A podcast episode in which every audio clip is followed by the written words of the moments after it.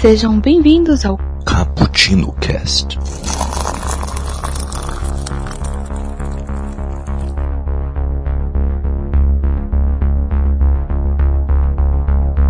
Yo, galera que adora uma cafeína, hoje estamos aqui para falar de um assunto cheio de referências em nossa amada cultura pop. Hoje vamos falar sobre psicopatas. Sim, vai ser uma pauta um pouco sangrenta, hein?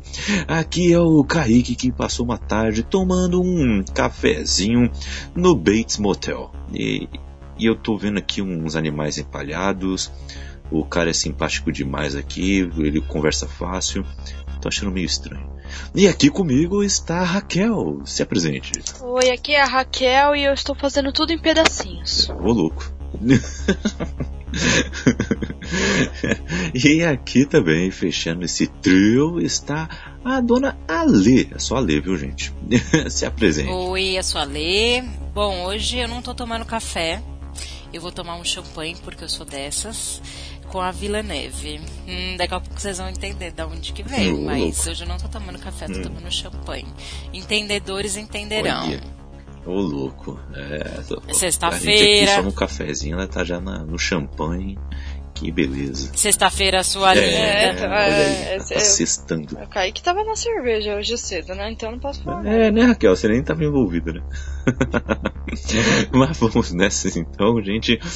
Hoje vamos falar sobre psicopatas. Vamos falar um pouco sobre essa questão mais técnica, né, mais psicológica, o que, que faz uma pessoa ser considerada psicopata e também sobre essa questão dos termos. Vamos trabalhar bastante nessa questão de definição e também falar sobre os principais psicopatas do cinema e da TV. Então, aguarde aí que vai ser muito legal. Mas antes, vou dar aqui aqueles recadinhos cafeinados para vocês, que vocês podem participar conosco lá no nosso site, que é o www.bookstimebrasil.com.br. Lá você vai achar todos os posts dos nossos podcasts, além de contos, poemas, resenhas, críticas e muito mais, viu? É, apareça lá e vamos bater um papo bem bacana. É, também estamos nas redes sociais, viu? Arroba Bookstime Brasil no Twitter e no Instagram.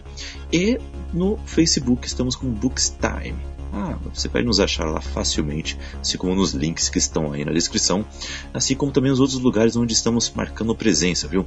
No Deezer estamos lá, que é, né, que o Deezer é um, é um Spotify alternativo, um Spotify indie, né? estamos lá também, viu? Estamos também em outras plataformas de ah, podcasts que não são tão famosas assim, mas que merecem a sua atenção, como o Podiola. O Podiola é um lugar onde reúne vários podcasts lá. Ah, é quase como um Groove Shark, que já teve um Groove Shark, um, é como se fosse um, um Spotify no, no navegador, algo assim, só que só para podcasts vale muito a pena.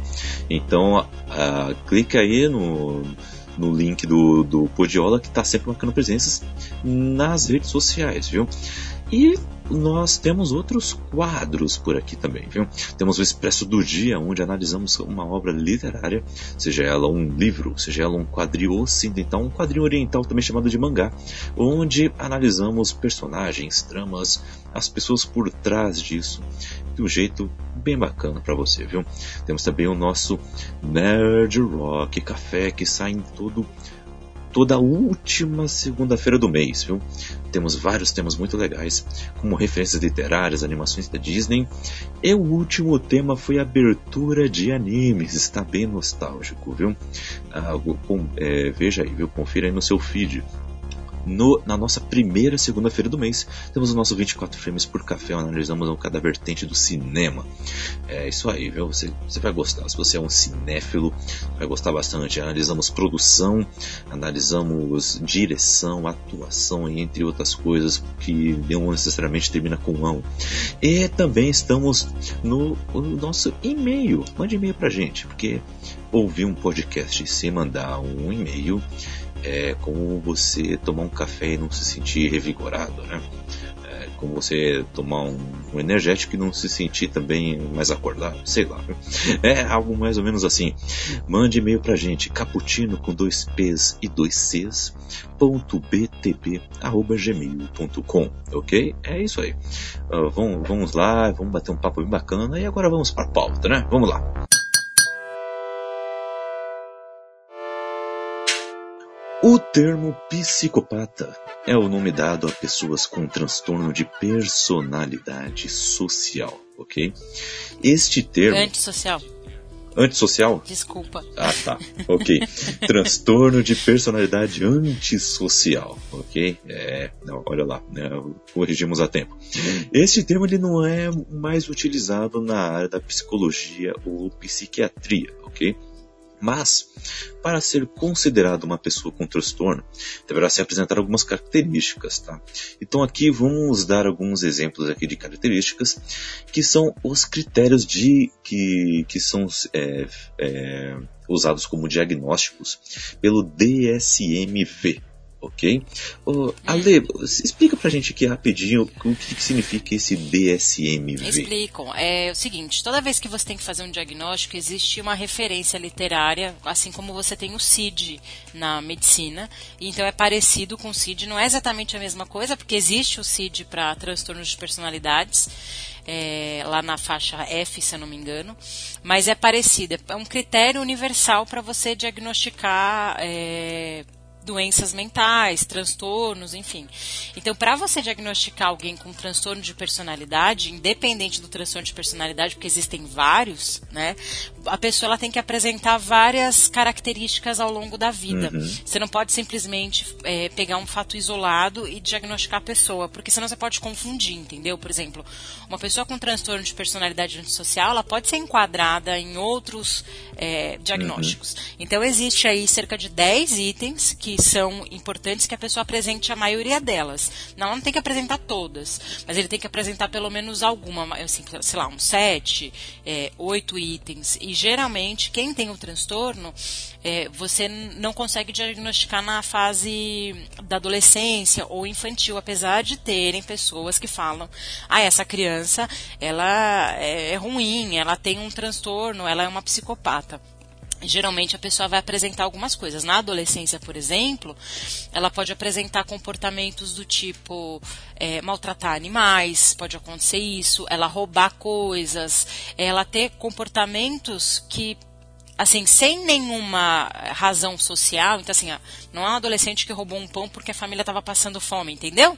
É, tem um pouco de, de, sadismo envolvido. E tem os itens. Então, esses uhum. 10 itens, depois se você quiser dar uma falada um pouquinho em cada um, eles meio que dão um diagnóstico. Então, você vê ao longo da fase de adolescência, idade adulta, se a pessoa foi apresentando esses, esses itens, entendeu? Então, esse DSV, é uhum. é DSV, DSM? Esqueci agora. D DSMV. DSMV, obrigada. Ele é um critério universal, vamos dizer assim, né? Lógico, tem a versão nacional, enfim. É, isso é para vários diagnósticos, entendeu? Aham, uhum. interessante, bem interessante. E, e então aqui temos uh, uh, alguns critérios. Uh... Posso falar um pouquinho da etimologia? Sim, Kel, por favor. Então, é porque eu estava. Eu tô aqui no meu dicionário etimológico, né? Bonitinho. Aí eu tô dentro do psique, né? Aí vai, você vai vendo até o psicopata. Aí no psicopata ele fala pessoa com transtornos mentais. Mas aqui o mental, né? O psique, o psique, ele tá descrito de uma maneira muito legal. Ele tá dizendo como alento, sopro de vida, alma, que se documenta, né? Formado do próprio grego, com muitos introduzidos na linguagem científica, mas é, enfim, tem essa ideia de alma, de, de vida. Que, gente, a pessoa tem a a mente deturpada, ela tem a alma deturpada. É, a, a diferença de um transtorno de personalidade para uma doença, por exemplo, se você pegar um transtorno de personalidade uh, paranoico, para alguém que é esquizofrênico paranoico, por exemplo, é parecido. A diferença é que todo transtorno de personalidade ele não é bem uma. Ele é uma doença, mas ele não é uma doença como a esquizofrenia, por exemplo. É, a personalidade da pessoa foi construída daquela forma. entendeu? Por isso que dizem que não tem cura. a personalidade tem um transtorno. A personalidade da pessoa foi construída com esse transtorno. É diferente de um esquizofrênico, que é diferente de uma pessoa com depressão, é, e vai ser diferente de acordo com o seu diagnóstico. Então, transtornos de personalidade, independente de cada caso, é a, a personalidade da pessoa que foi construída dessa forma. Por isso que dizem que não tem cura, entendeu? É, então, é eles até hum. falam, né, que no caso da depressão, esquizofrenia, tem substâncias no corpo, né? Tem coisas para poder tratar, tanto que tem remédio para conseguir tratar. No outro caso é simplesmente a é, mente. Que remédio que você complicado. dá para alguém que tem transtorno de personalidade, entendeu? É meio difícil. E, e tem vários. Você tem. Ah, dá, dá um draminho é, pra ela não dormir. Vai funcionar, no caso, né? Mas enfim, é, é, essa é a diferença. é, dormir? dormindo. Essa é a principal diferença para os transtornos de personalidade. Por isso que é tão difícil o diagnóstico, é difícil o tratamento, é bem complicado. Caramba. Muito interessante, é algo mais profundo do que que eu imaginava. É bem legal. E então vamos lá, aqui temos alguns critérios. Uh, preste bem atenção, caro ouvinte, porque você já viu isso em algum personagem que você viu ou leu. E, inclusive, talvez alguém que você conheça. Você acha que, pera, essa pessoa ela se porta de um jeito meio estranho. Uh, eu estou preocupado com essa pessoa. Talvez esses critérios podem ajudar e talvez você tenha como conversar com essa pessoa ou tentando a pessoa ir a conseguir alguma ajuda, algo assim. Mas eu já estou pulando pauta porque esse tipo de coisa a gente vai falar um pouco mais para frente. Mas vamos lá, eis os critérios, ok? Primeiro, fracasso em conformar-se às normas sociais com relação a comportamentos éticos e legais, indicando pela execução repetida de atos que constituem motivo de reprovação social ou detenção, ou seja, crimes ok? Uh, nesse, nesse primeiro aqui, eu acho que ele é um pouco mais complexo de a gente entender. Eu queria um pouco da ajuda de vocês. Uh, ou seja, fracasso em conformar-se às normas sociais com relação a comportamentos éticos legais. Ou seja, ela não é uma pessoa que. Isso que a Lê falou, do roubar. É, a hum, pessoa, a pessoa que tem esse transtorno, ela não tem a preocupação em violar o direito do outro ou ser desrespeitoso. A gente, quando faz algo errado na sociedade, nós que somos, é, não temos o transtorno, você fica ou envergonhado, ou você fica constrangido, ou alguma coisa, quando você faz algo errado, via de regra, né, gente, né, pessoas consideradas saudáveis, elas vão ter alguma reação se elas fazem algo errado. A pessoa que uhum. tem o transtorno, o primeiro item que vai diferenciar ela das demais é justamente essa ela não tem esse problema. Ela vai fazer um crime, ela vai fazer algo ruim para uma outra pessoa. Ela, como ela não tem conexão afetiva a, com outras pessoas, é, e o transtorno de personalidade antissocial a, a, é, tem essa principal característica, né? A pessoa simplesmente ela não se importa.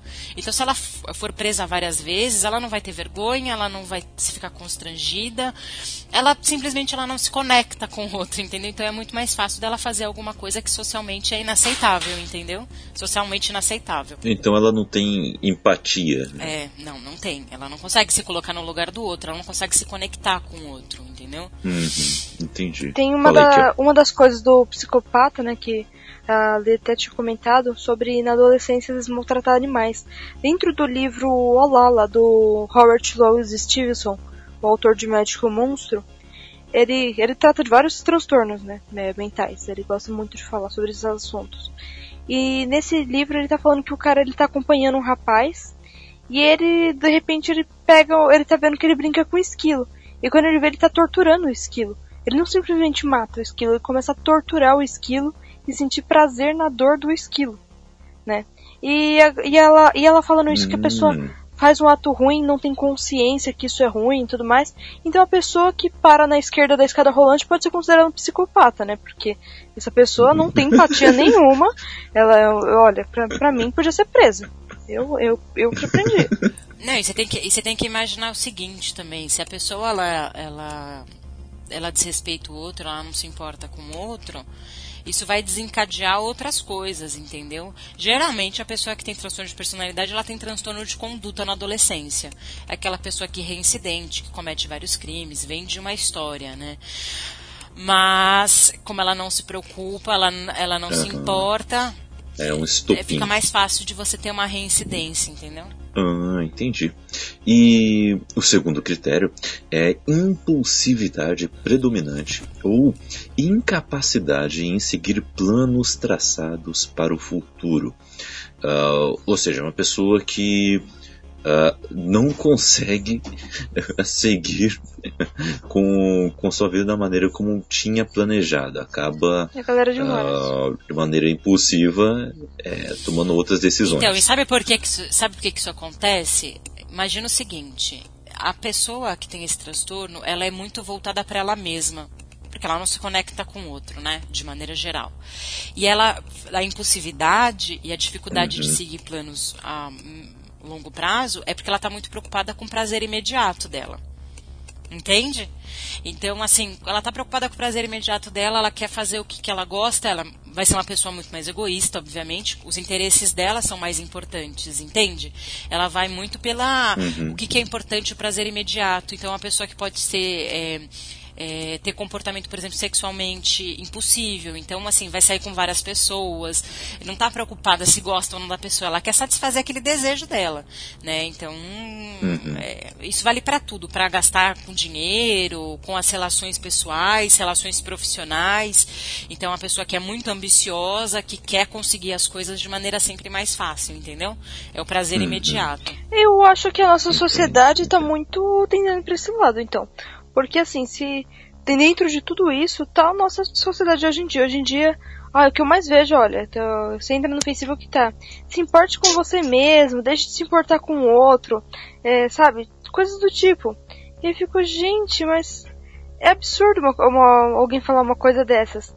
Você tá entendendo isso? A associação, não, mas não importa. Eu, eu ouvi muito isso.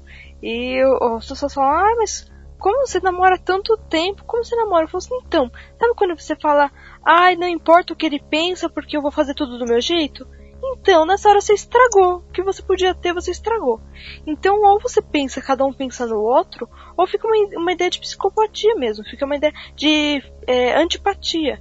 E o mundo de hoje é assim. Eu importo. Eu sou lindo, eu sou importante, eu não sei o que. E sinto muito, você não é lindo, você não é importante.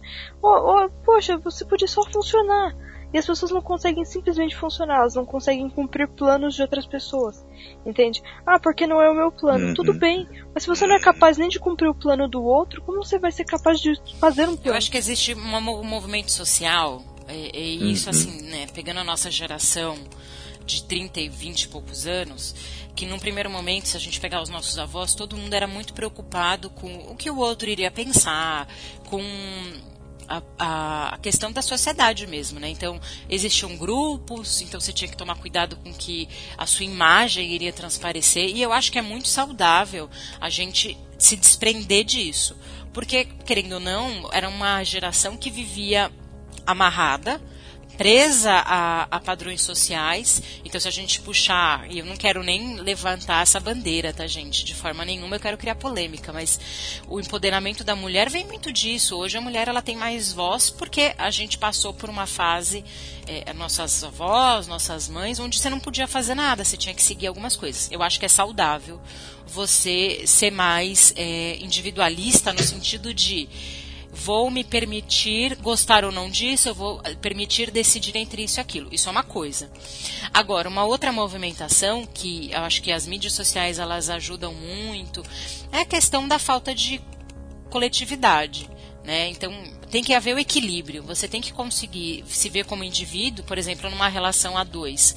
É super importante que você consiga, consiga manter, a sua, manter a sua individualidade, sabe? Você sair sozinho, você sair com amigos, mas você não pode deixar de lado o seu parceiro, né? É, o casal ainda existe ali. Esse equilíbrio que eu acho que o pessoal não está sabendo medir. Ou a pessoa tende para um lado ou tende para o outro. E é difícil você equilibrar as coisas. Pega, sei lá, um, uma família. É, é, média, vai, pai, a mãe, dois filhos. A mãe e o pai trabalham. É super difícil de você administrar isso. Então tem uma, tem uma movimentação que eu acho que é saudável, sim, de você olhar mais para si, olhar para os seus desejos, para aquilo que você espera, sem se preocupar muito com o que o outro pensa, para você ser livre. Mas é importante lembrar que você vive em sociedade e o, o colaboratismo, não é ser, ser mais é, coletivo, tem que caminhar junto. Você não pode excluir uma coisa da outra, entendeu? Hum. Ah, uma, um detalhe, eu odeio essa palavra é empoderado, gente. Essa palavra não existe, tá bom? Empoderar. Gente, empoderamento da mulher. Empoderar é dá uma ideia de tipo, não, eu não tenho, mas eu roubei esse poder. Essa palavra, gente, eu não sei qual é dessa palavra. Um dia alguém me explica, porque não entendo. Eu até queria ver aqui no dicionário porque eu achava que tinha alguma vez com alguma coisa a ver com apoderamento. É, na verdade, Raquel, o empoderamento ele não tem uma palavra em português. Ela vem de uma tradução do inglês, né? Que eu não vou tentar falar porque meu inglês é péssimo. Que seria algo é, acho que seria algo isso, empowerment, algo assim, que é né? é você tomar posse. Então, na verdade, quando a gente fala do empoderamento feminino nesse caso, é no sentido de é, eu estou tomando posse de algo que é meu e que eu não tinha, né? Que deveria ser meu. Então, assim, é, vai mais por esse lado que talvez você não fique tão frustrada, mas faz sentido, né? Eu acho que independente de concordar ou não, é importante que a mulher tenha mais voz ativa, né, para as coisas mudarem. Mas esse não é o tema de hoje. Não, mas eu, mas eu acho que isso tem a ver também, entende? Eu acho que hoje a, os psicopatas, quando a pessoa tem um ato é, extremo de psicopatia, todo mundo julga e fala que horror, olha, matou alguém, nossa, que horror. Mas enquanto essa pessoa está desprezando o outro, vendo ele morrer lentamente, tá tudo bem. Você pode ver o outro morrer lentamente na sua frente e isso não é mal. É, é super ok. Agora, quando você vai lá e mata o outro em poucos segundos, não, você é mal. Você é um psicopata. E hoje em dia eu, eu acredito que isso está muito assim. Você é, destrói as, as, pessoas aos poucos, é, tratando elas mal a vida toda, sabe? É, pagando mal, é, destratando. A vida toda você está matando ela. Você está fazendo ela adoecer. Agora, se você pega e mata ela de uma vez, se você pega e xinga ela de uma vez, você pega e expõe a verdade de uma vez, você é um psicopata, você é um ruim. Entende? Entendo, é mais ou menos. Hum, é, mas é, aí então Mas vamos, um vamos voltar do... para os critérios de diagnóstico, é, então... porque acho que é importante, é importante as pessoas ah, tá, entenderem tá. quais são os critérios, até para você poder identificar minimamente, é claro, aqui ninguém quer que saia, ninguém saia diagnosticando uhum. ninguém, tá? Vizinhos e tal, porque aparências enganam, a ideia não é essa, mas é só para a gente contextualizar.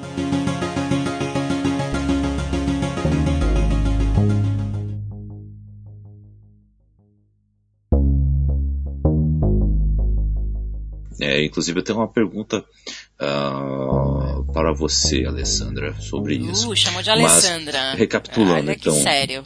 É, Vou levar bronca. Ó, é, é eu, eu, eu, sou um cara sério, às vezes eu tenho que falar sério. Mas assim, recapitulando, vamos lá, recapitulando. O primeiro critério, fracasso em conformar-se às normas sociais com relação a comportamentos éticos e legais, indicando pela execução repetida de atos que constituem motivo de reprovação social ou detenção. O dois, que acabamos de falar, foi impulsividade predominante ou incapacidade em seguir planos traçados para o futuro.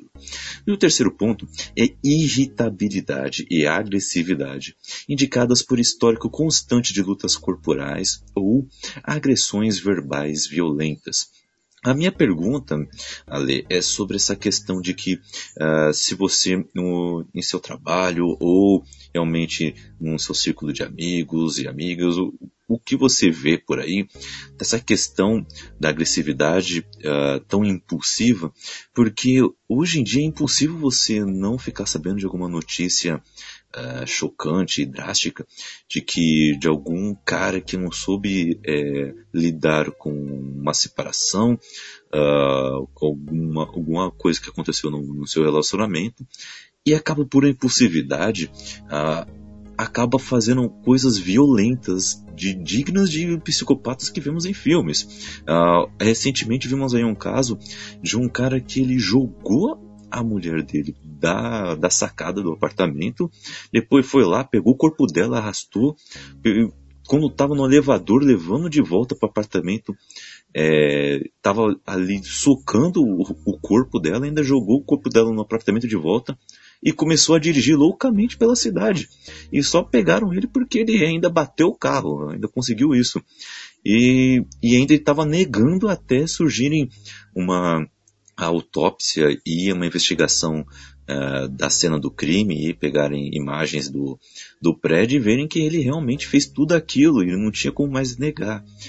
E esse tipo de situação é que ele ficou bem exposto na mídia, mas esse tipo de situação, infelizmente, acontece diariamente na, no mundo. Né? Uh, você acha que uh, esse é, essa questão é um traço de, uh, de psicopatia, até em certas pessoas que não conseguem lidar com esse tipo de frustração e, e partem para esse tipo de agressão? Ou você acha que há algo mais aí, ou pode até ser confundido com outros tipos de, uh, de transtornos? Eu acredito no seguinte: se a gente for falar que toda pessoa que é agressiva na sociedade é psicopata, isso é muito errado. Não, não, não tem número que embase isso. Eles falam aí de cerca uhum. de 3% da população e tem muito mais é, violência no dia a dia do que isso. Então eu não posso falar que toda pessoa que é corrupta é um psicopata, uhum. que toda pessoa que mata é psicopata. E não tem como. É, você pode ter, e eu acho que seu exemplo é muito mais. É, uhum. É, um crime passional, de na hora da raiva a pessoa ter essa atitude, do que um transtorno de personalidade antissocial. Porque o transtorno de personalidade antissocial, ele vai de uma série de uhum. fatores. Uhum. E não necessariamente todo mundo que mata é psicopata. Um serial killer, sim. Uma pessoa que tem um padrão, entendeu? Que ela tem um modus operandi, ela mata da mesma forma, ela provavelmente ela tem um transtorno de personalidade antissocial e tem algo envolvido. Geralmente é sexual ou a ver com a, a família, tem alguma outra patologia junta. Por exemplo, sei lá, o Ted Bundy, ele era um psicopata, mas ele tinha um modus operandi porque ele matava mulheres da mesma faixa de idade. Quando você vai ver a história do cara, tem a ver com o contexto familiar e deve ter alguma outro alguma outra patologia envolvendo sexo. Geralmente vai, vai junto. Mas eu não posso falar que todos os crimes que existem hoje é por causa de psicopatas. Não. É muito.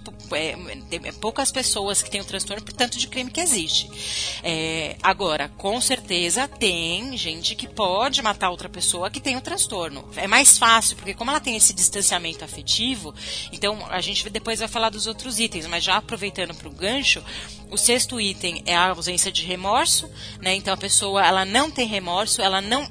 Para você matar alguém, você tem que ter um, tem que ter uma, um estômago para fazer isso. Não deve ser algo fácil. Eu nunca matei ninguém, não sei como é. Então, é, é para a pessoa conseguir fazer isso, ela tem que ter um distanciamento. Ela também tem um outro item, que é a tendência a enganar a falsidade, mentir compulsivamente. Então, não é fato isolado. Ela sempre vai distorcer o fato, lubridiar o outro, ser manipuladora para ganho pessoal. Tem um padrão, tem uma coisa meio estável. Tanto é que você só pode diagnosticar após os 18 anos a pessoa.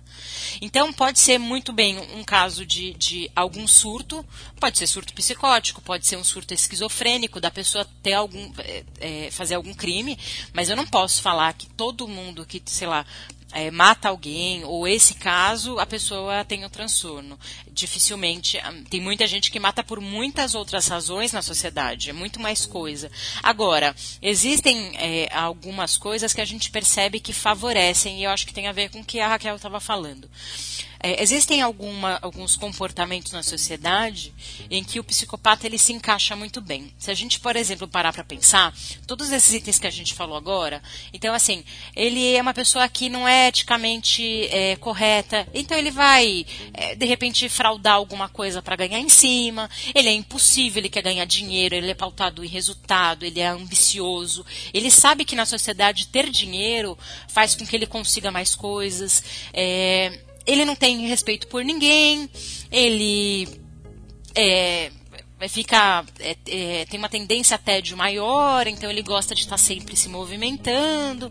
Se a gente pegar todos esses itens, encaixa muito no perfil comportamental que muitas empresas buscam, que é uma pessoa muito é, voltada em resultado, que entregue muita coisa e que não necessariamente esteja preocupado com a ética, com a moral e com os bons costumes, vamos dizer assim. Então, para mim, você vai ter muito mais psicopatas, de repente, em cargos uhum. de confiança em grandes empresas ou na política do que matando gente, entende? Porque o psicopata não necessariamente ele mata pessoas, a grande uhum. maioria não mata. Agora, se você pegar uma pessoa que tem um transtorno e está associado associado a uma outra patologia, um sadismo ou algum desvio sexual, alguma coisa ali esquisita no meio, e todo mundo já viu muito filme de serial killer, muita coisa que é baseada em fatos reais, sabe do que eu estou falando. Né? Você pegar, por exemplo, aquele cara que sequestrava a mulher, prendia a mulher, a mulher ficou, sei lá, 10 anos presa, colocava a mulher dentro de uma caixa. Meu, esse cara com certeza tem esse transtorno. Ninguém fica anos com alguém preso, vendo a pessoa sofrer diariamente, humilhando uma pessoa, se ela não tem nenhum desvio de caráter.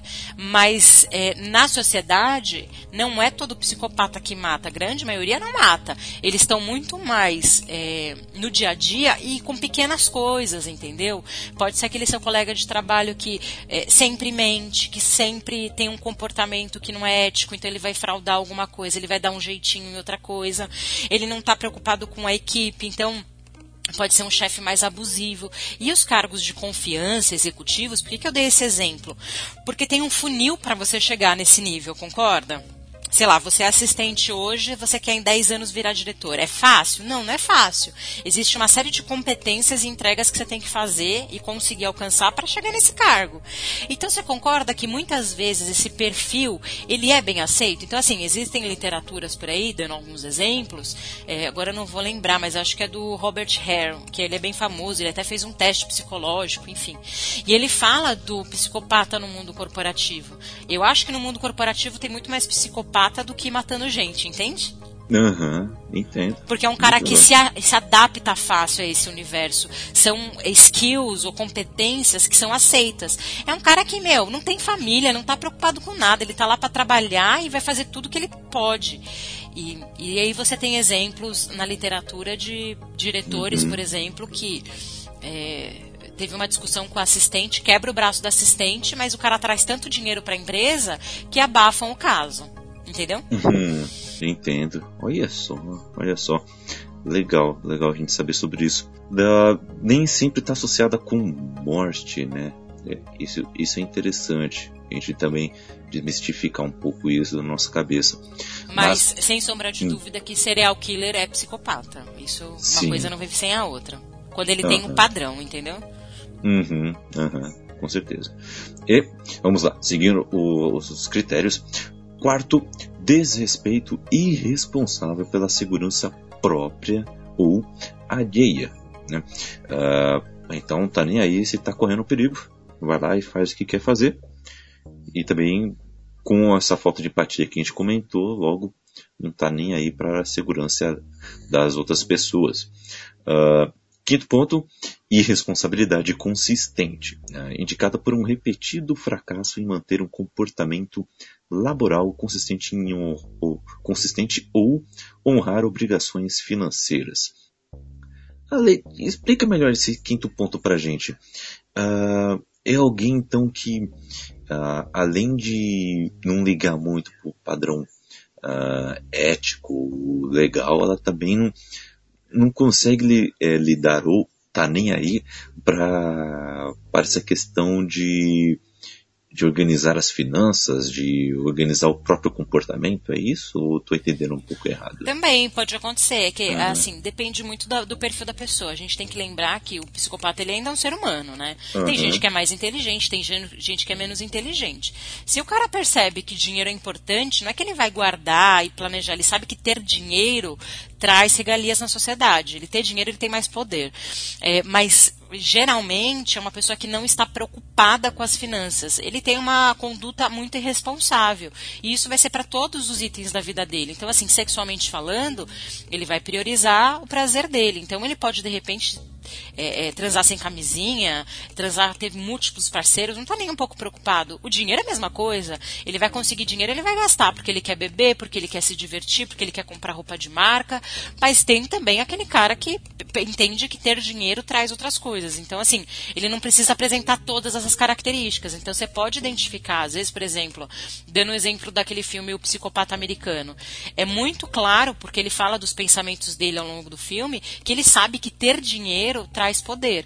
Então pode ser que ele não tenha essa preocupação, mas pode ser que ele guarde dinheiro no sentido de eu vou fazer minha, minha, minha média e ele também ele se percebe na sociedade, ele sabe que ele é diferente. Então ele também faz um esforço para se adaptar, para conseguir sobreviver nesse hum. universo. Então não necessariamente todo, todo psicopata não, ah, ele é responsável hum. na, nas finanças. Mas ele tem uma responsabilidade constante. Talvez, provavelmente, ele vai gastar muito mais, ele vai querer esbanjar aquilo, não vai estar preocupado muito com o dia de amanhã, entendeu? Tá sempre uhum. preocupado com o prazer imediato. Aham. Uhum. E, nesse, e nesse ponto é, é difícil a gente observar uh, alguém com esse tipo de característica, porque a maioria dos brasileiros não sabe lidar com o próprio dinheiro, né? É, então... e você nunca sabe o que acontece. Às vezes a pessoa está postando no Facebook que tem isso, tem aquilo, e a conta dela tá negativa.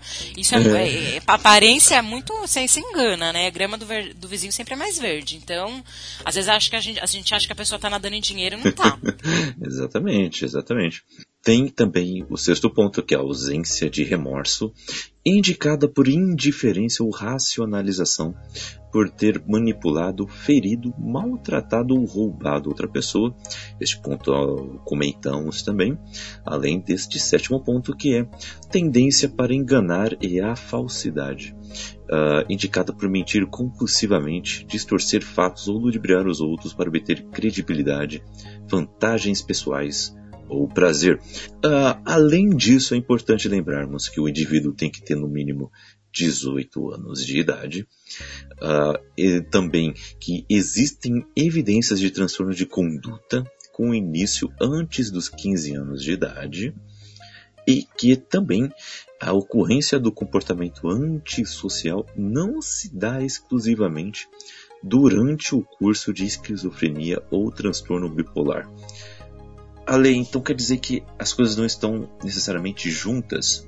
Ou, ou enquanto tem um, uh, não tem como ter o outro? É porque é diferente, por é exemplo, quando, tô, quando eu sou esquizofrênico, né, eu tenho um surto.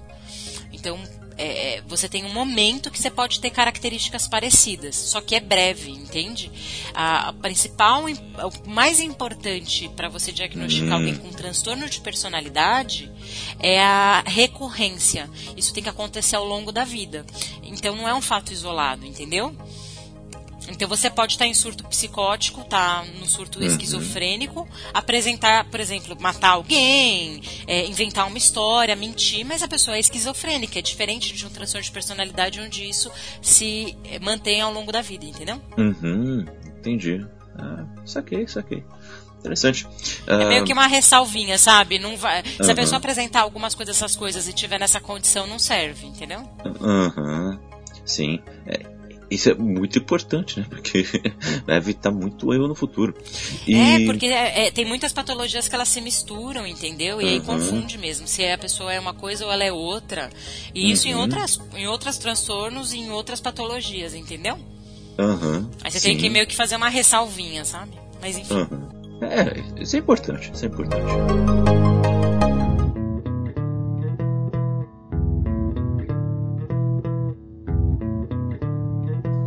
Primeiro personagem uh, mais conhecido que apresentei algum transtorno no, na nossa cultura pop é, assim, bom a gente dar um, essa ressalva de que não é o primeiro que surgiu, mas apenas, o, apenas o primeiro que trouxe esse tipo de tema a debate, ok? É esse tipo de coisa que estamos falando, que é o Norman Bates no filme Psicose.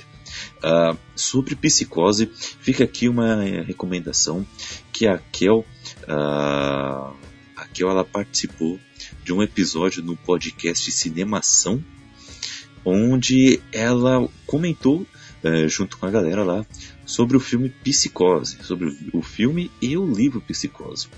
Ficou muito legal esse episódio, então uh, dê uma olhada lá também.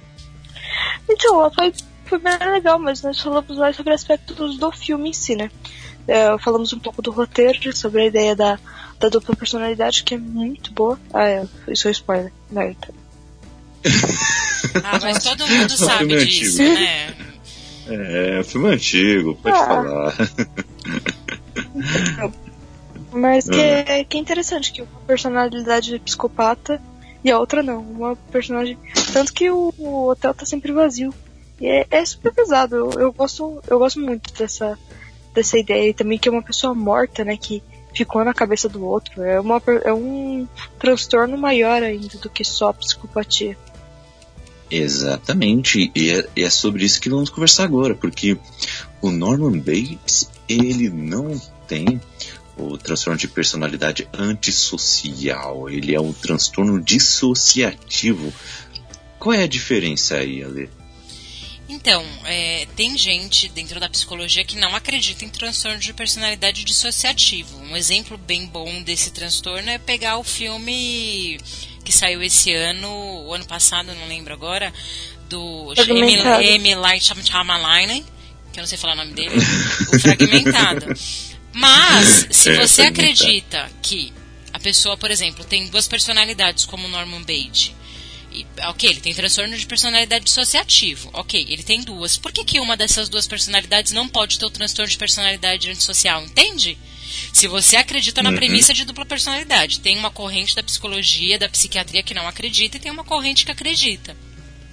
E quem assistiu o filme hum. vê até a explicação da psicóloga lá, enfim. Isso não é um spoiler, tá, gente? Isso tem no trailer, a gente sabe que ele tem mais de uma personalidade. Então, se ele tem mais de uma personalidade, por que, que uma das personalidades não pode ter um transtorno de personalidade é, é, antissocial e uma outra personalidade, sei lá, ser diabético, por exemplo?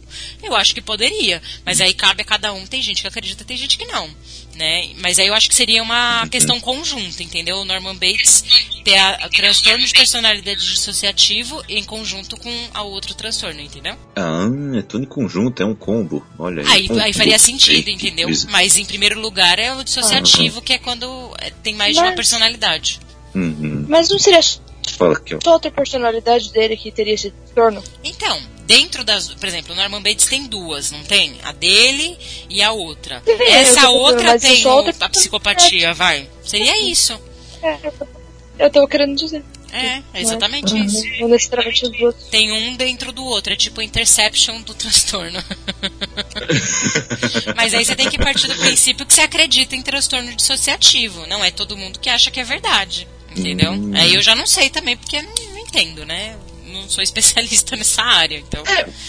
É, é, isso que eu ia perguntar. Se, se a pessoa não acredita é, que tenha é, duas personalidades, o que, que ela acredita então? Que é, o problema que do é uma interpretação dissociativo é... é... assim. Nos anos 70 e 60, hum. a psicologia fez muito experimento social. E um dos experimentos que falava do transtorno dissociativo foi feito por um cara que ele acreditava que uma mulher tinha. Era, era essa história, eu não sei direito, tá, gente? Se eu estiver falando besteira, vocês me desculpem, tá? Mas é o que eu me lembro. E depois, essa mulher era casada, casou com esse cara. Então não é aquela pesquisa que você consegue. Não, o público, você falou com uma pessoa, como é que você pode falar que o transtorno existe avaliando uma única pessoa, entende? A crítica é em cima disso. Hoje em dia hum. tem uma frente que fala que é, o cara tem o transtorno dissociativo que muda. É, vários, várias questões biológicas na pessoa, entendeu? Então ela muda de uma forma é, que, enfim, e daí o transtorno dissociativo está atrelado a um, um, trauma tão grande na infância que a pessoa ela meio que desliga para se proteger. Mas aí você poderia falar que essa pessoa, em vez de ter transtorno, ela é esquizofrênica e está contando uma história. Ela tem um discurso comprometido e ela está falando que é outra pessoa, entendeu? Ela pode estar tendo é, alucinação, sei lá, entendeu? Então, por isso que tem gente que fala, não, hum. isso. E eu não sei se isso está dentro do, dos critérios de diagnóstico, sabe? Dentro do, dos, vamos dizer assim, do CID, entendeu? Eu teria que pesquisar, eu não sei. Então, uhum. aí eu já não, não, vou falar que é sim ou que não. Mas aí tem gente que acredita e eu não, não descarto, entendeu? Eu, particularmente, não vou descartar. Uhum. Não tenho. Não tem pesquisa que sustente, então vamos ficar na dúvida, entendeu? Entendo.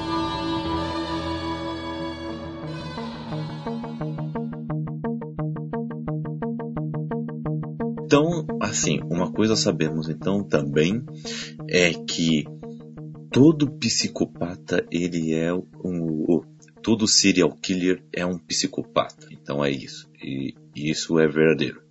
Sim. E o inverso não necessariamente é verdade. Não necessariamente, não é todo psicopata que mata. Uhum. Entendo, entendo. o serial killer, então, é aquele que mata em série, então ele tem aquela questão de sempre ter um, um método para fazer isso, uh, uma faixa etária, um, um, tipo de pessoa em específico que ele está sempre atrás. Uh, essa questão de ser metódico também ajuda? Ah, eu não sei se ajuda. Eu acho que tem. Não sei. Eu já, já não. Organizar, já fico com o pé atrás. é porque aqui eu não é organizado, entendeu? Por isso que ela fica falando esse tipo de coisa. Ela é organizada na desorganização dela, deixa ela. É. O Jack Estripador, ele também tem todas as.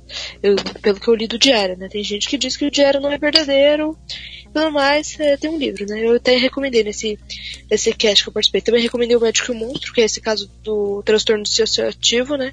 Que uma personalidade é um psicopata, outra personalidade não. Uma personalidade ficou toda a parte boa e na outra personalidade não. A outra personalidade tem a parte ruim, a parte assassina do, do ser. É super uhum. interessante. Super recomendo esse livro. Tem Expresso do Dia, com o Kaique. Isso aí. É, então. É, e o Diário do Jack ele fala isso, ele fala que essa é a missão dele. E, é o, e ele realmente não, tem, não é, ele não é nem questão de empatia. Quando ele descreve, ele é um ódio que ele tem por uma, por uma outra pessoa, no caso dele é a esposa, ele tem um ódio pela esposa e como ele não poderia matar a esposa, até porque ela é rica e tudo mais, né? Ele casou com ela por causa do dinheiro.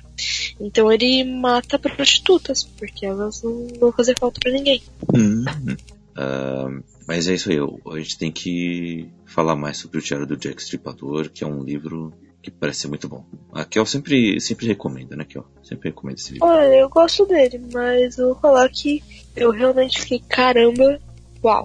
Eu, esse, eu fiquei arrepiado, certo? Eu fiquei, caramba. Tem momentinhos que dá um pouquinho de agonia. Você fala, eu, Eita, se deu agonia em você.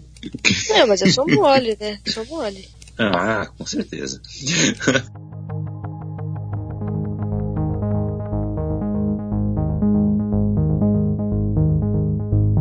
E assim, já caminhando nas, nas referências, vamos indo então para as referências, né? Porque é o momento que vocês estavam esperando aí também, né?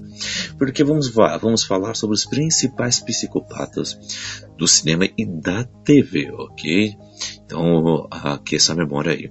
Eu acho que o primeiro que a gente pode falar, que está em, em, várias mídias, é o Coringa, né? Principalmente o Coringa que aparece em Cavaleiro das Trevas, né? Interpretado pelo Heath Ledger, né? É um Coringa... É, é aquele que realmente ele está se encaixando nos critérios que a gente falou aqui, né? Principalmente essa questão do o 2 aqui, né? Impulsividade predominante ou incapacidade em seguir planos traçados para o futuro, né? Ele, é o, o plano dele é não ter plano, né? Isso é muito legal. ele, é ele, vai lá, rouba o dinheiro para depois queimar o dinheiro. Ele, ele é esse tipo de cara, né? O, o Coringa ele é muito complexo também nesse filme. Isso é muito interessante. Uh, que coisas que você viu ali, uh, que você uh, que você pode nos dizer que, é, que são os traços predominantes uh, de psicopatia nele? Eu acho que um exemplo bom para a gente entender a, a, o sadismo, né, e a psicopatia do Coringa, é se a gente pegar aquela HQ do do. É do Alan Moore? Eu tô confundindo, não manjo muito de HQ, mas tem aquela HQ que é bem famosa. Ah, aí. É, a piada mortal? Isso, a piada mortal. Eu acho que aí exemplifica é. muito. Então, assim, e mesmo no próprio filme do Cavaleiro das Trevas, né? Quando ele fala pro Batman, por exemplo, eu não quero te matar. Se eu te matar, eu não existo. A gente precisa um do outro. É, então, assim, matar para ele não, não, não, resolveria o problema. O sadismo dele não está em matar, mas em fazer aquela sociedade sofrer. E eu, eu acho que aí está bem, bem caracterizado, entendeu? É muito mais é, profundo, entendeu? Qual, qual, que é a uhum. filosofia dele? Meu, se eu mato você, acaba tudo a graça, entendeu? Acho que está muito aí nesse, nessa linha, entendeu? O, eu acho muito legal é, eu, é a HQ O Cavaleiro das Trevas, uh, do Frank Miller, que o Batman estava aposentado e o Coringa estava preso em Arkham, né? Estava em Arkham, mas estava num, num, outro lugar de Arkham, né? Não exatamente na penitenciária, mas ele estava lá no, na clínica de reabilitação. E ele estava praticamente em estado vegetativo, assim. E aí e aí ele tava em frente à TV. Aí quando a TV anuncia que o Batman voltou, quadra a quadra vai mostrando que o rosto dele vai, vai se transformando e volta o sorriso dele.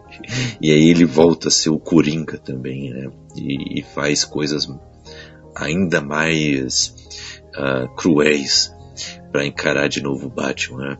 Só que no Cavaleiro das Trevas o Batman chega a matar realmente o Coringa. É, se você né? pegar, por exemplo, o exemplo do, do filme Seven, que o Uhum. Kevin Spacey faz o serial killer, você percebe que ele orquestrou todos os crimes é, de forma que ele consiga concluir. Tem uma missão ali na cabeça dele, louca dele, não estou dizendo que eu concorde, tá, gente? Pelo amor de Deus. É, para ele poder fazer tudo aquilo. É, ele, ele pega um tema e aí. É, não tá só a psicopatia junto, deve ter alguma outra coisa que desencadeou aquele tema, sei lá, ele gosta dos crimes capitais, enfim.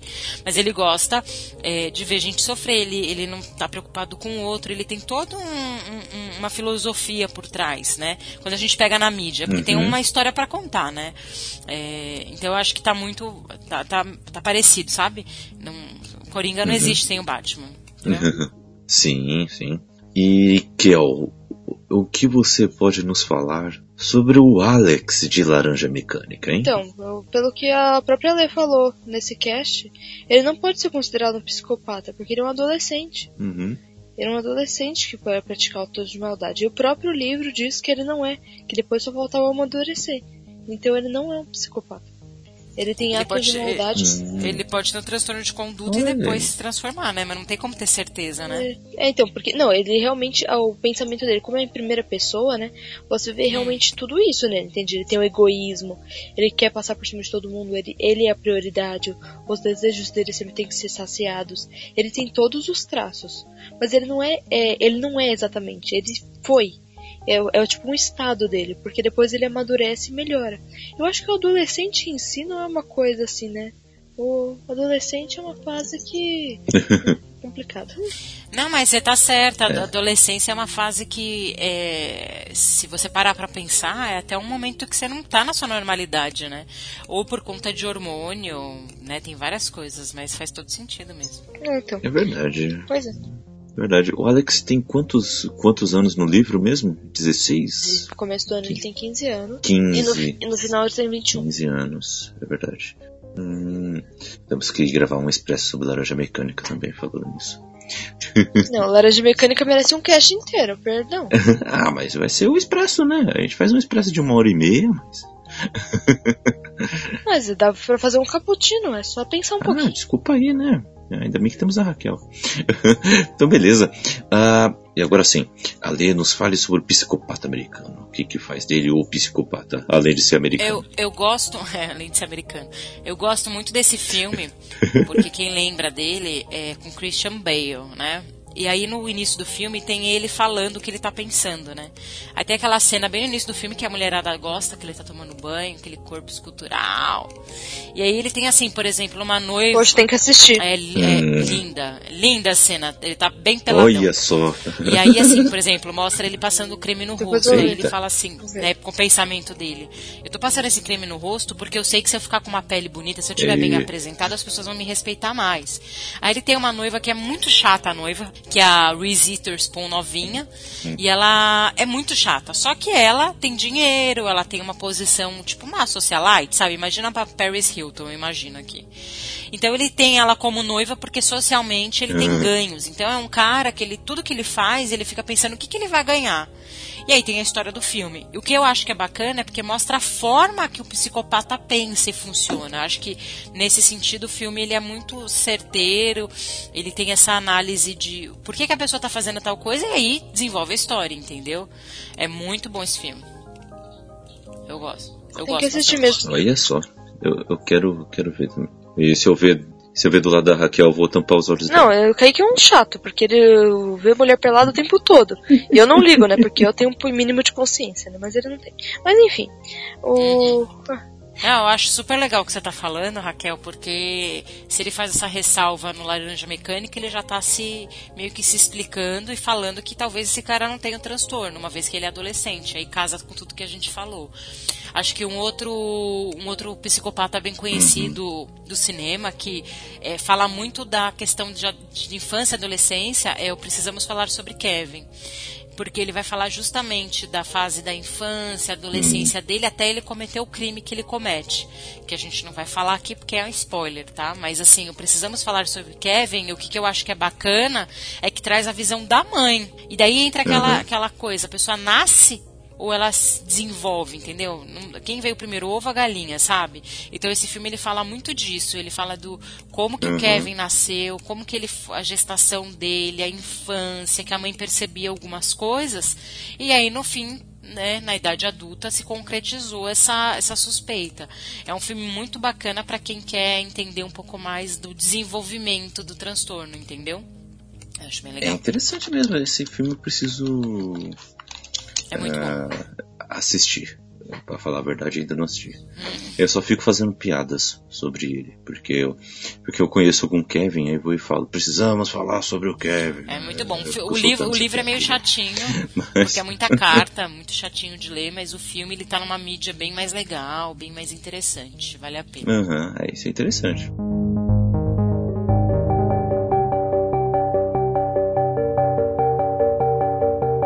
Aí a gente tem um dos mais famosos do cinema, que é o Hannibal Lecter, mas aí eu prefiro deixar que a Raquel fale uhum. os comentários dela, porque ela é especialista nisso. Eu não li nenhum livro, assisti só filme, então nem conheço muito. É, eu, preciso, eu preciso ler o livro também. Silício dos Inocentes. Mas pelo que você viu do filme, o que, que você achou? Então, eu assisti só o primeiro filme há muitos anos atrás, sabe? Eu não, eu não tenho esse apreço por esse uhum. filme, respeito muito a mitologia, enfim, acho que é incrível. Prefiro a série. Quando a gente fala de série, eu prefiro o, a série. Eu esqueci o nome da série, como é que chama? A série que tinha? Hannibal. Era né? Hannibal, era Hannibal só, né? É. E aí tem a uhum. visão dele como psiquiatra, você vê da onde vem todo o a vontade dele, né, de comer um negócio bem estilizado e tal. Mas o filme, para mim, tá muito mais voltado no papel da policial, como que ela interage com ele, do que a história dele em si. Entende? Eu acho que os outros filmes eles complementam. Quem lê os uhum. livros complementa muito mais, entendeu? Sim, sim. O, pelo que eu sei também do livro, é, o foco é, é nisso aí também. É na policial também, na relação dela com, com o Hannibal. É, isso, é, isso é interessante.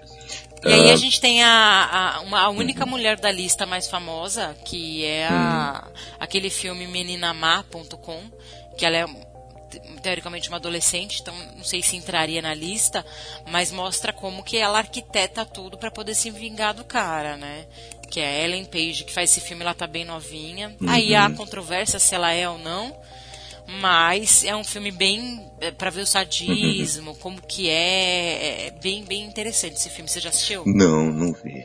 Pô, sou, sou um cara que precisa ver muitos filmes. Preciso assistir muitos. Mas, por exemplo, na TV agora, um, um que eu assisti bastante e eu em alguns momentos eu até torcia por ele é o Sylar de Heroes. O, o é um vilão que, para mim, é um dos melhores que eu já vi. Uh, quando estava em seu auge, ele é um vilão muito interessante uh, por causa de todo o seu background e como ele utiliza o poder dele, né?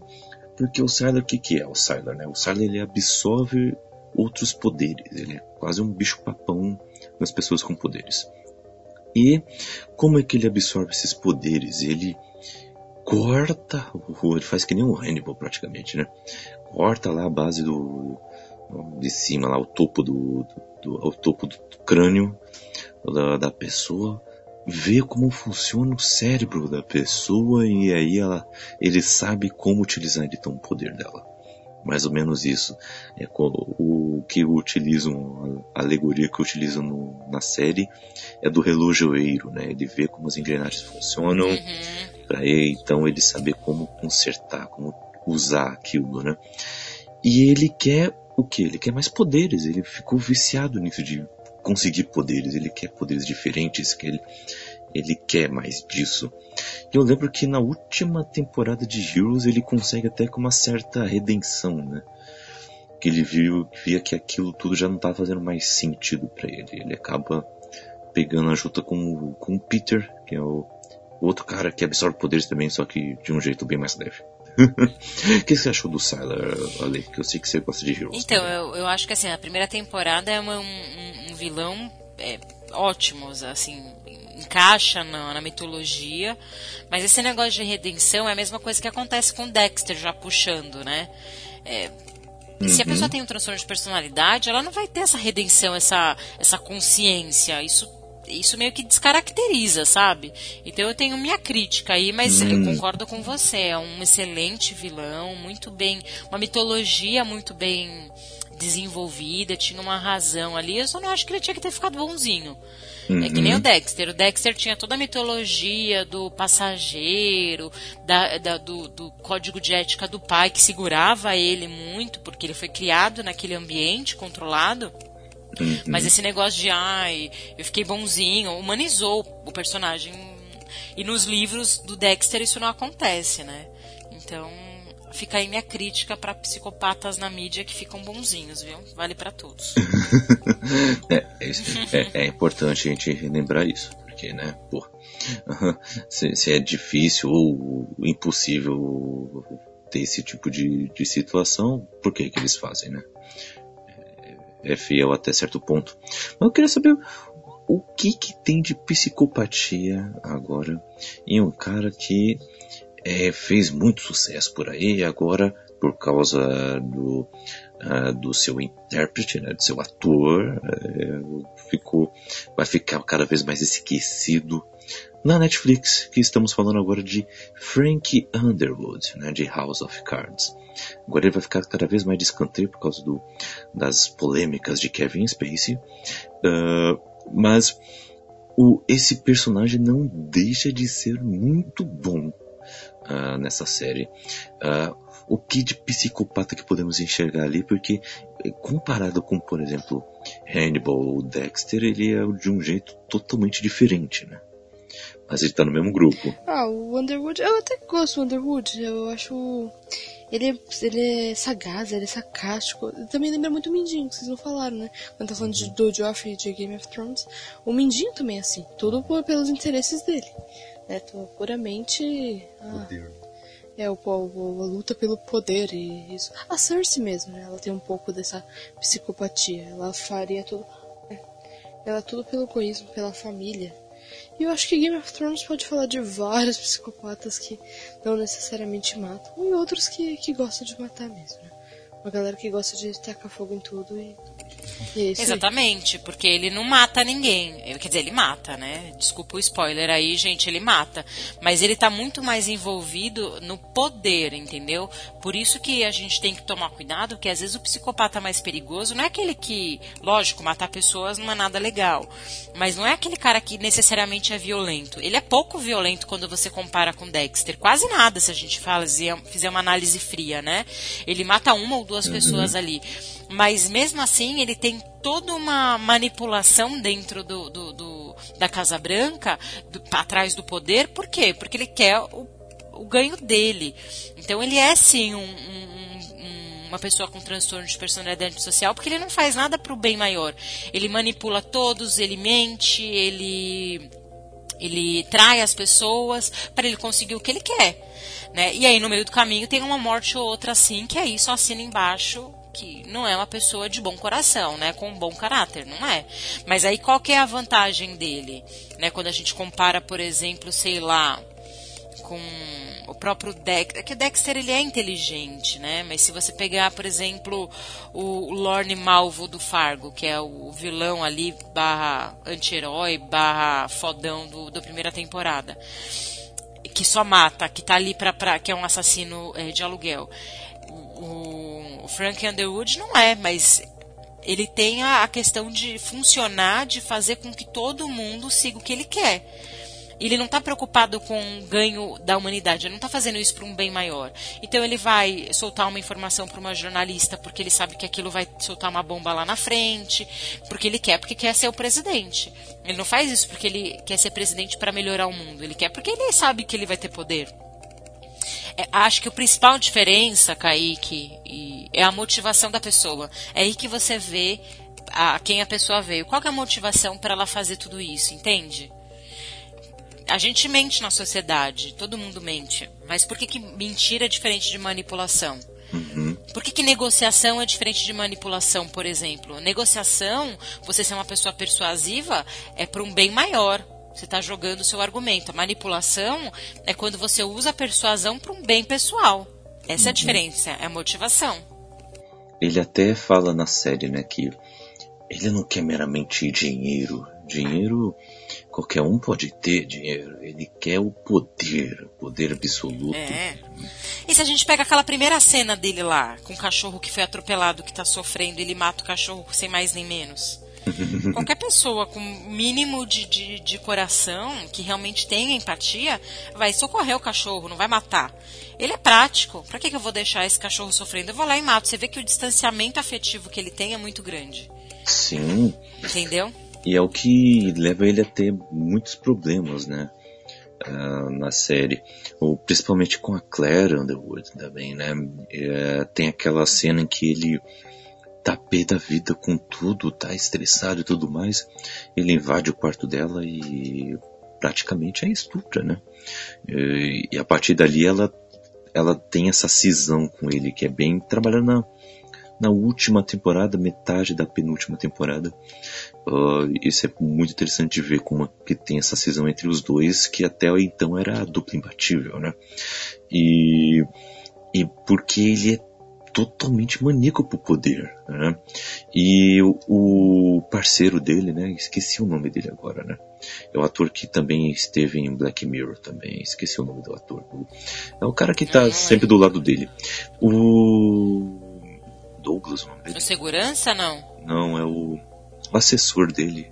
Assessor de. Ah, tá, o assessor, eu não sei o nome dele. Putz, é, esqueci o nome é Doug, dele. não é? Doug. Doug, isso, isso, assim. Aleta. Doug, Doug, esse mesmo.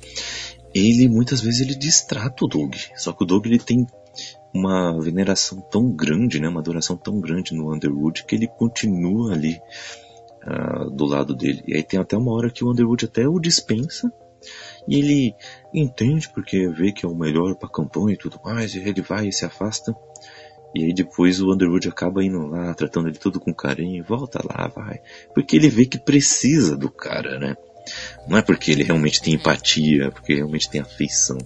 É porque ele precisa do cara. É, se você não pode contra ele, junte-se a ele, né? Uhum, é mais ou menos essa linha, né? Ele é. sabe que ele sozinho ele vai se foder. Exatamente. Então é melhor eu me juntar. E a relação, as relações são assim, sempre tem um, um, um, um dominante e um submisso, não tem jeito. É, é. Meio que o equilíbrio, né? Isso. E, e tem um personagem que, que tá aqui, um dos principais, que eu e a Kel a gente tem muito a falar sobre ele, que é o Moriarty, de Sherlock. Tanto em Sherlock, na série da BBC, tá, gente?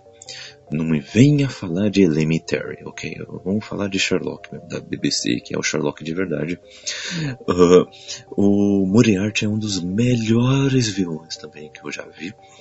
Principalmente por causa dessa série. Nessa série ele ficou ainda melhor do que ele é na literatura. Na literatura eu tenho confiança e segurança para falar, porque eu li todos os contos e, e todas as novelas do, do Conan Doyle. Uh, o Moriarty ele tem participação bem menor do que se imagina. Mas mesmo assim ele marca sua presença, ele mostra o quanto o seu intelecto é tão comparável com o do Sherlock. Mas na série isso fica ainda melhor. Primeira e segunda temporada são as melhores temporadas para mim, uh, principalmente a segunda. Não que as outras sejam ruins ou caiam de qualidade, eu só acho que é questão de gosto mesmo, que a segunda é a melhor. O último episódio é um dos melhores que eu já vi no, em uma série de TV. E o Moriarty, o que, que ele é? Ele é um consultor de cri, do crime. Ele é tão antítese do Sherlock, porque o Sherlock era é um consultor da polícia, né? E o Moriarty, ele é o, o, o extremo oposto, né? Ele, ele é o consultor é, do crime, ou todos os criminosos do mundo chegam a ele e pedem conselhos de como é, fazer um, o melhores golpes, melhores tráficos e tudo mais. E ele está ali arquitetando como o, a alegoria até que falam na série é com uma aranha tecendo sua teia. A teia dele É, não está só no Reino Unido, está em, em todo o mundo. E ele é um personagem muito manipulador, muito manipulador. E na série isso, o, essa psicopatia dele fica ainda mais clara, né? Porque talvez, talvez eu possa até falar que uh, a, ele é psicopata de verdade em Sherlock mesmo, do que no livro. Porque no livro ele caça o Sherlock porque o Sherlock está atrapalhando os negócios dele. É mais ou menos isso. E aí ele, ele vai até o final, até as últimas consequências. Já em Sherlock ele realmente está mais psicopata mesmo. Ele é psicopata mesmo. E ele, ele até ele é dissimulado até, né? Nesse último episódio da segunda temporada, ele é totalmente dissimulado para descreditar o Sherlock. É sensacional, é sensacional. é, então, o Moriarty, eu gosto muito do Moriarty da série, eu acho que é um personagem muito bom, que é bom que seja bem explorado, porque no, nos livros, né, o Conan Doyle só, só, escreve, só inventou ele só pra matar o Sherlock Holmes. A única função dele era matar o Sherlock Holmes. E na série ele foi super bem aproveitado como um, psicopata e todos os, os traços dele e a loucura dele deixam todo mundo louco, né? E eu acho que a série trabalhou isso muito bem. Apesar de ser, eu ser super chata com adaptações de, de livros, ainda mais de livros que eu gosto muito, como Sherlock Holmes, a série eu deixo ela, ela faz umas adaptações assim bem distantes do que o dos livros, mas fica muito bom. Porque não fica aquela coisa, ah, estou tentando fazer igual, não. Assim, ó, me inspirei apenas, estou fazendo longe. Mas o Moriarty como psicopata na série é genial, porque no, no nos livros ele não é bem um psicopata, ele só mesmo. Eu só assisti a série faz um tempo, é uma ótima série Sherlock. Lógico, as últimas temporadas, a última temporada foi muito ruim, mas é, a gente sempre vê nessas, nessas séries, no cinema, é por isso que a gente está aqui nesse podcast, porque é uma representação, um retrato das relações. Então, assim, o Sherlock ele precisa do Watson para ter seu equilíbrio e todo herói precisa do anti-herói para viver uma coisa não vive sem a outra, né? Se a gente, por exemplo, falar de. É, tem um livro que é muito interessante, não tem a ver com psicopatia, mas é o. chama o Efeito Lúcifer. Uhum. Porque pessoas boas se tornam más. Uhum. E ele desenvolve uma teoria. Quem assistiu os filmes da prisão de Stanford é, sobre esse livro, né? Que tem, tem, vários, tem uns três filmes aí. E ele vai falar que não existe maçã podre existe cesto podre. Hum. A pessoa ela não, ela não nasce podre, é o ambiente que faz com que as condições existam para ela. É aquela é, é, resumo da ópera. Quer conhecer a pessoa, dê poder a ela. Né? Então, é, a pessoa ela pode ou quebrar né, com esse poder ou realmente manter a, a estrutura. Então, para mim, todas essas séries, esses filmes que tem um herói e um anti-herói, por que, que existem? Para mostrar essa dualidade que a gente tem na sociedade. A gente, como ser humano, vive em crise o tempo todo, né? O que, que é bom, o que, que é ruim. Se a gente for entrar ainda no âmbito da filosofia, fudeu, né? Porque aí tem pano para manga essa discussão.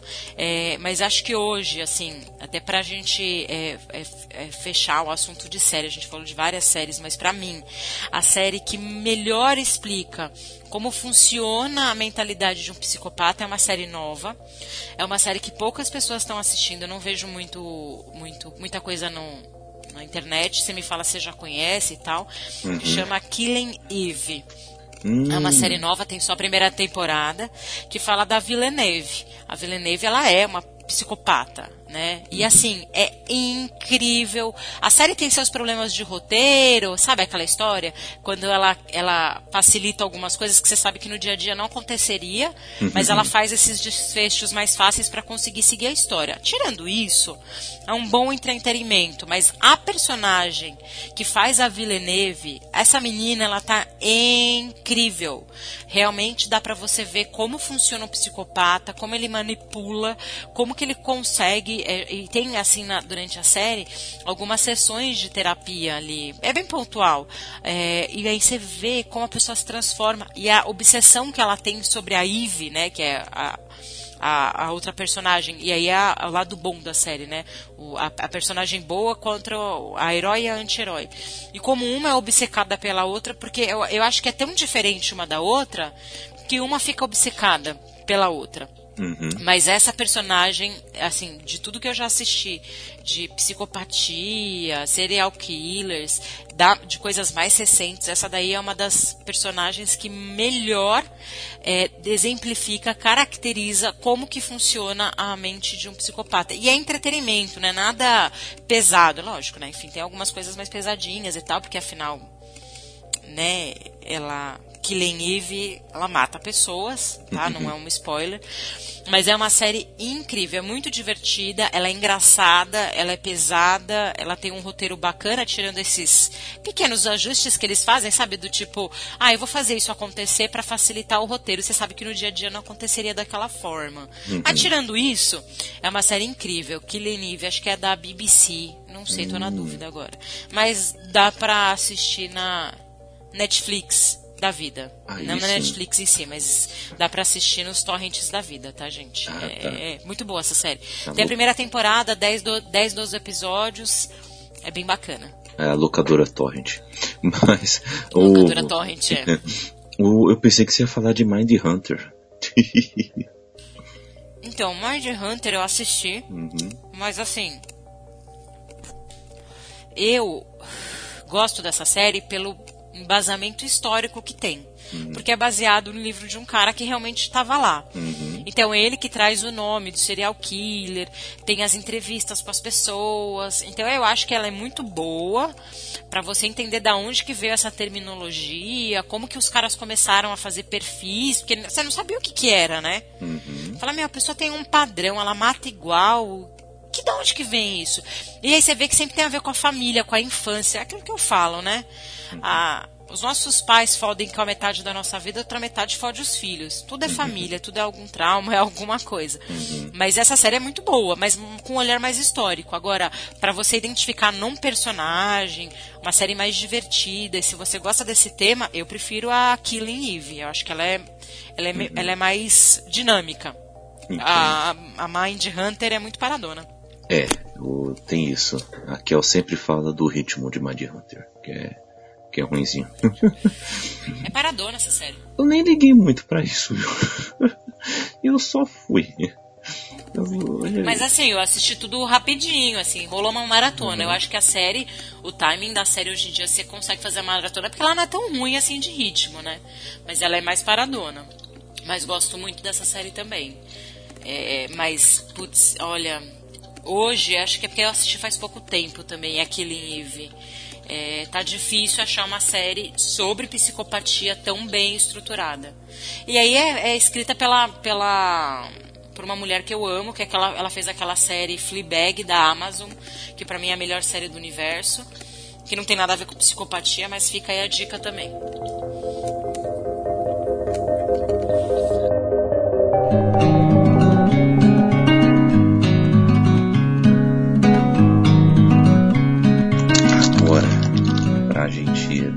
Dar uma encerrada nessas, uh, nessas referências. E o Geoffrey Baratheon? É um psicopata mirim? É, eu acho que é, né? Tava, tinha tudo pra ser, ele só não cresceu. É, né? Eu, tava se tornando um, né? é, eu acho que ele tinha tudo pra ser, assim, iria cair nesse caminho, né? Mas. Não sei é. se vocês sabem, né? Mas. Uhum. Enfim, né? Não sei se é. pode falar sobre isso, mas enfim, quem assistiu entendeu. Uhum, exatamente. É um dos mais cruéis. Não vou dar, não vou dar spoiler. É. Então, as tendências do, do Joffrey de psicopata tão, são claras, né? Ele é muito. Ele é um psicopata tão estúpido, né? Eu me irrito com. com é, eu me irrito com, com o Joffrey. Ele é muito. Ah, mimadinho. Exatamente aquilo que nós falamos a, da sociedade atual. Todo mundo é muito é, ele é muito mimado, ele é muito egocêntrico. Isso faz com que ele realmente não tenha empatia nenhuma. E mesmo se isso envolver a vida das pessoas. É, eu acho que sobre o Jeffrey é, é isso. Né? Mas vamos lá, qual é o seu psicopata favorito? Hoje, meu psicopata favorito é a Villeneuve.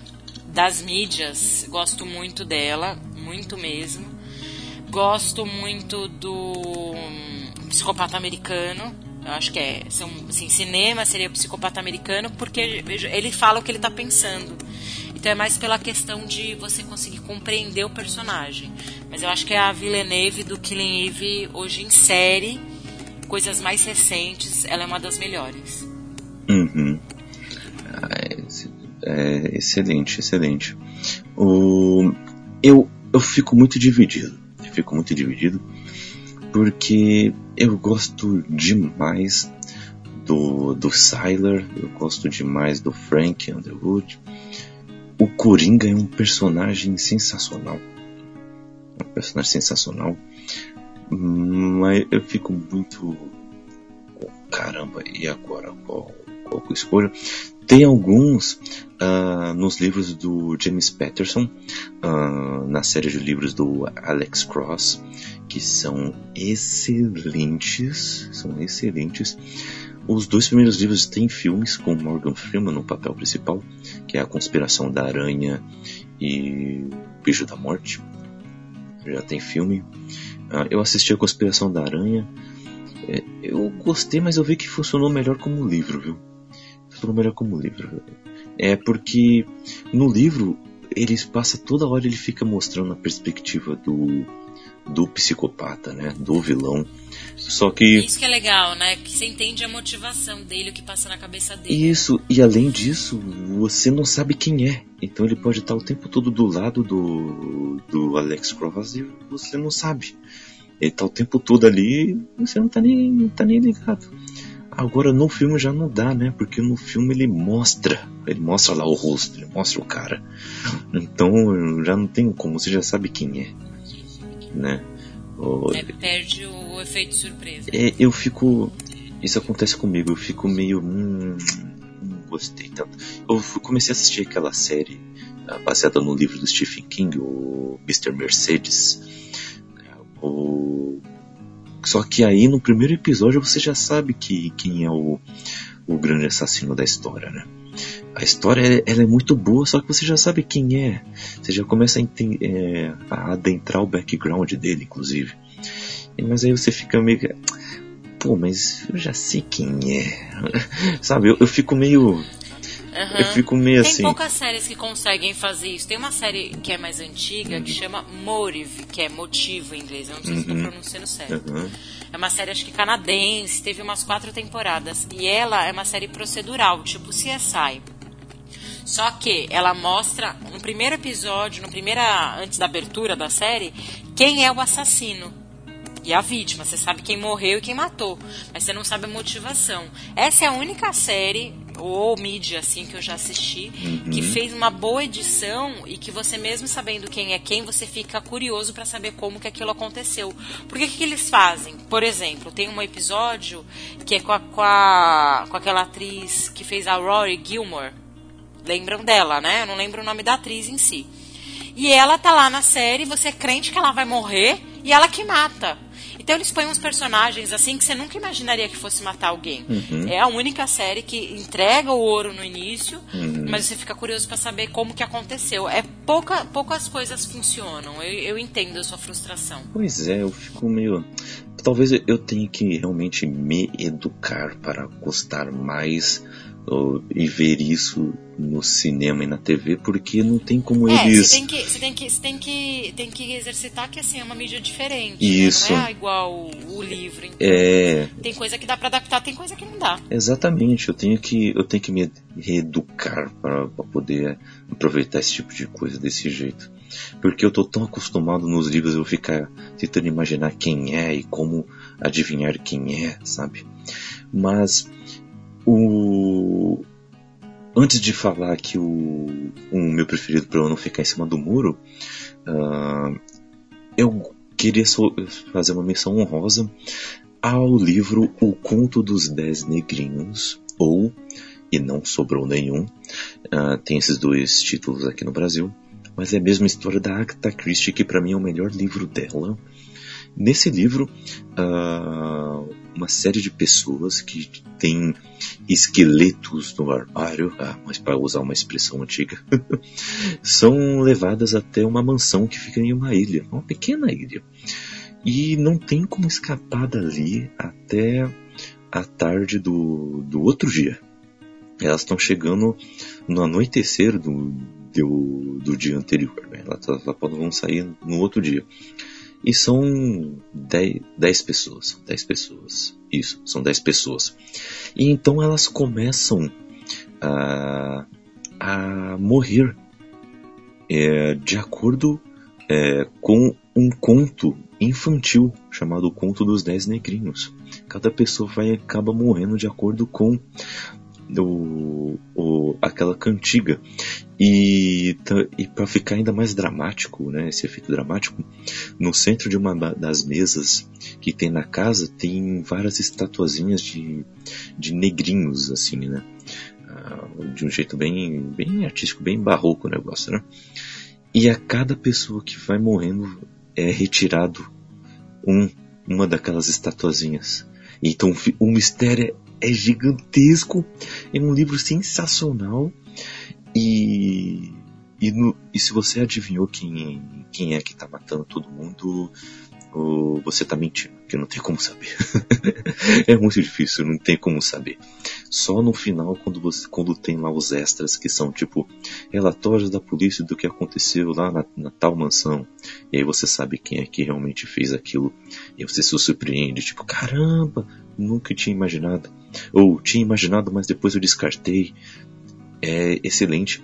E quem faz aquilo é um, é um psicopata. Ele tem um controle de tudo, ele não tem empatia por ninguém ali.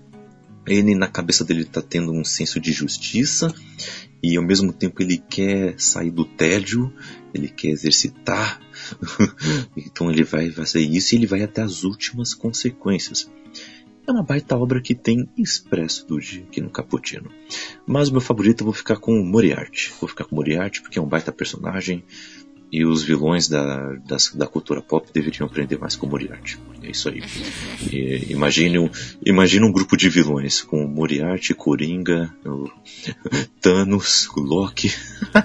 tinha, que, tinha que fazer um mercenário só com esse povo. Vixe, já pensou? É muita sanguinolência.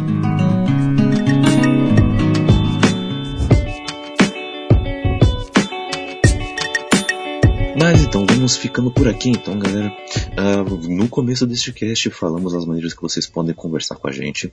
Uh, ali, talvez uma palavra final seria de que como uma pessoa que identificou as, as características que falamos no começo deste cast, se ela identificou isso nela mesma ou uh, identificou alguns traços disso em outras pessoas ao redor dela, como é que ela pode se comportar uh, quem ela, o que, que ela pode fazer de imediato. E para a gente encerrar de forma uh, bem informativa. Aqui. Olha, não tem muito o que fazer, você não vai conseguir mudar essa pessoa, tá, uhum. gente? Então, a minha sugestão é você se afastar. Não tem o que fazer. Uhum. Se você está percebendo que tem alguém perto de você que é tóxico, que manipula a relação, que não é ético, você tem que se afastar, não tem o que fazer, né? Não, não adianta é, achar que você vai conseguir contornar, entendeu? E acho que isso vale para todas as relações, né? Você tem alguém que não te faz bem, que só te atrapalha, ou que, enfim, né? Cria situações onde você sempre é prejudicado, você tem que se afastar. Se tem um chefe que é assim, você muda de emprego, né? Se você tem uma familiar que é assim, você fica mais na sua, né?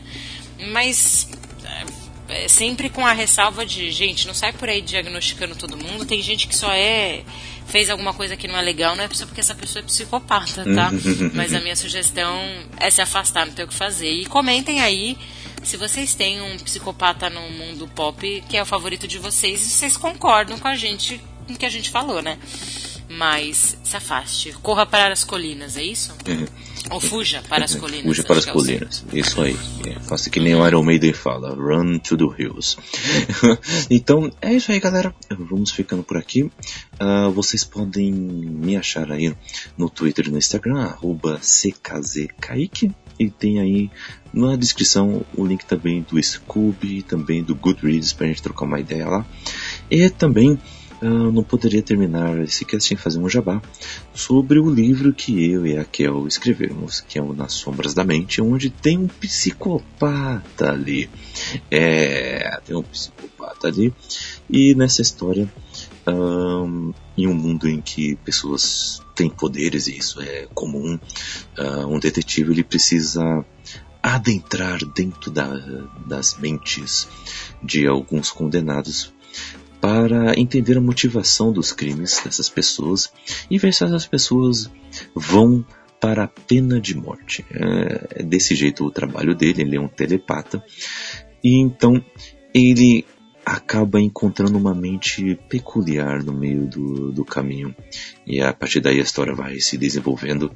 O livro está disponível na Amazon, o link está aí na descrição. Espero que vocês gostem, apreciem a leitura e conversem com a gente aí sobre o que vocês acharam, ok? Sim, o Lúcio! Posso falar do Lúcio?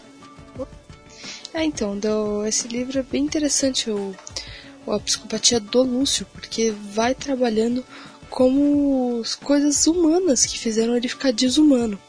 Então nós tentamos trabalhar isso o tempo todo, né? Deixando claro que muitas vezes há coisas é, puramente sentimentais ou coisas você fala caramba isso é uma coisa super humana, uma coisa super normal e isso e uma coisa que seria normal que acaba desencadeando a psicopatia, que é o caso do Lúcio, também é o caso do nosso outro psicopata, que vem muito do do não aceitar o, aquilo que é o fracasso.